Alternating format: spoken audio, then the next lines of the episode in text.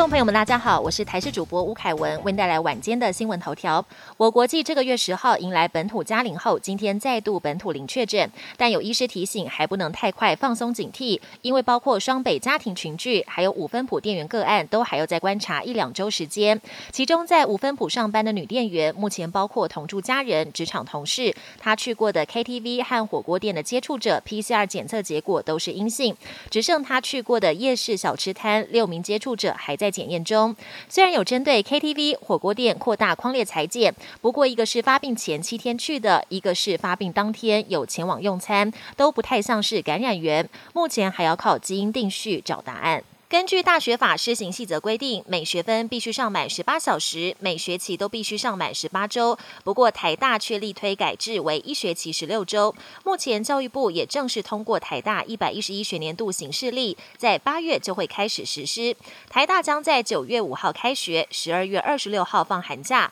这也是史上最早的寒假。到时候暑假将长达三个月，这也是台湾高教的重大变革。官方资料显示，今年二月份全国租金指数一百零五点二五，为四十一年来最高点。而依据北市府二零二一年热门出租路段行情，小家庭租屋族寻个两到三房型物件，每个月就得上缴房东二点五到五万元。租金对照薪资起伏，无壳瓜牛的居住压力更显沉重。专家分析，高房价让租屋需求更稳健，不少新爱买家以租代卖，又求投报率，导致租金水平被拉高。财富分配不均，租金又非强制揭露，租屋族面对的涨租命运很难反转。国际焦点：联合国估计，目前已有两百八十万难民逃离乌克兰，创下二战以来最大的难民潮。未来还可能上看五百万。如何收容数量庞大的乌克兰难民，成为各国政府的当务之急。德国政府不但让难民免费搭乘大众运输工具，更宣称接待的难民没有上限。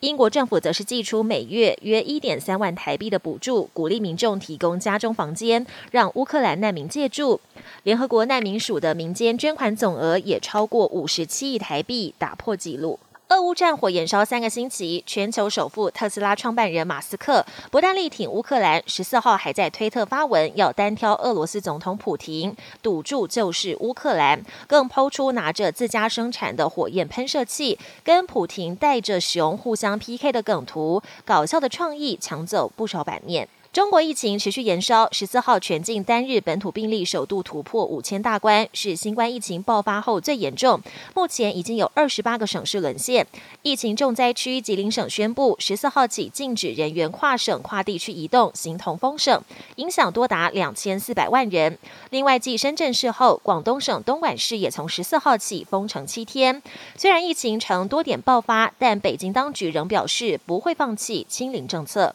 本节新闻由台视新闻制作，感谢您的收听。更多内容请锁定台视各节新闻与台视新闻 YouTube 频道。